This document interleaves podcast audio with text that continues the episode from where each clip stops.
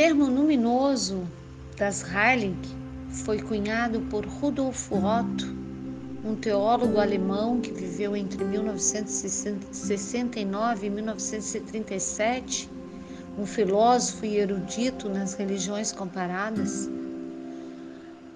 Luminoso vem da palavra numine, que significa divindade. Mas para Otto, sentir a manifestação do, do luminoso não é algo tão simples. Então ele propôs uma fórmula básica para expressar essa complexidade. Para ele, o luminoso é mistério tremendo et fascinans, quer dizer, o mistério terrível e fascinante. E aí ele explica que o mistério corresponde à forma como o luminoso se manifesta. É o mistério, o desconhecido, o incompreensível. Quando manifesto, se faz perceber como algo distinto da realidade que experimentamos. É o totalmente outro.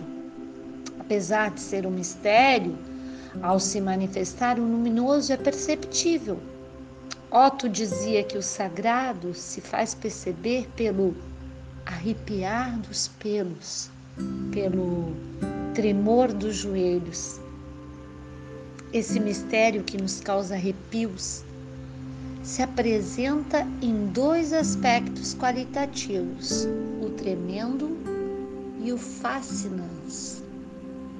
O tremendo é o aspecto negativo ou repulsivo do sagrado, onde a manifestação nos impede para trás, que nos impõe o temor.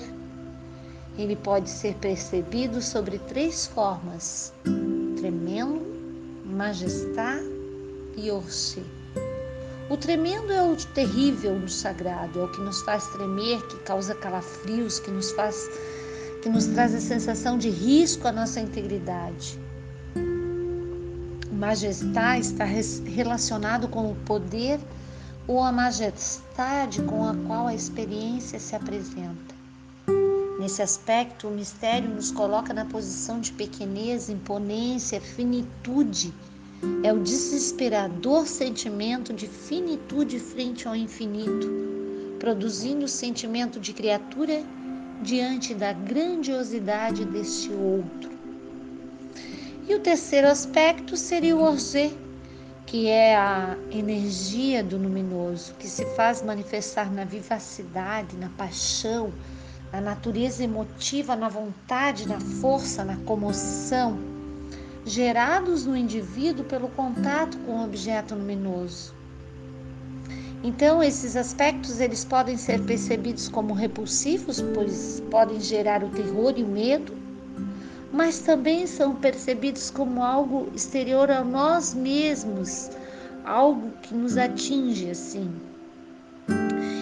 Fim, o fascinans, que é o aspecto positivo, que é o aspecto atrativo do sagrado, que é formado por dois aspectos que Otto classifica como Augustus e Sebastos.